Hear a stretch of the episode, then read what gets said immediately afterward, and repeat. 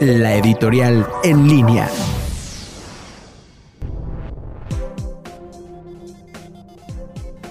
¿Qué tal ha ido este 2020? ¿Le ha ido mejor? Felicidades. Es del menos del 10% de la población que menciona que este año le ha ido mejor que el año pasado. Sin embargo, si su respuesta fue que no le ha ido tan bien este año, pues bienvenido al 60-70% de la población que ha visto disminuidos sus ingresos y algunos hasta han perdido sus negocios o sus empleos. Hasta el momento, casi el 45% de las empresas mexicanas se ha visto obligadas a despedir a una persona. Más de un millón, más de un millón cien mil personas han perdido su empleo formal y una incalculable cifra de personas también no registradas en el IMSS también han sido despedidas.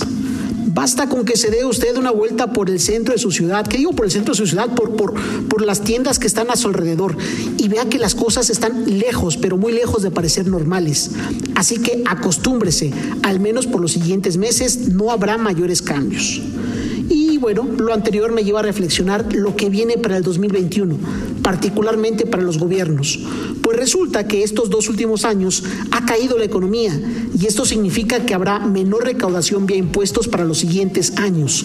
Además, en estos meses se terminaron todos, absolutamente todos los guardaditos que durante casi 20 años se hicieron en el país. Así es, había cuando menos 200 mil millones de pesos al inicio del 2018, guardaditos para contingencias, pero estos ya se los gastó el actual gobierno federal. Esto significa que para el siguiente 2021 el gobierno federal no tendrá ingresos suficientes para poder repartirle a todos.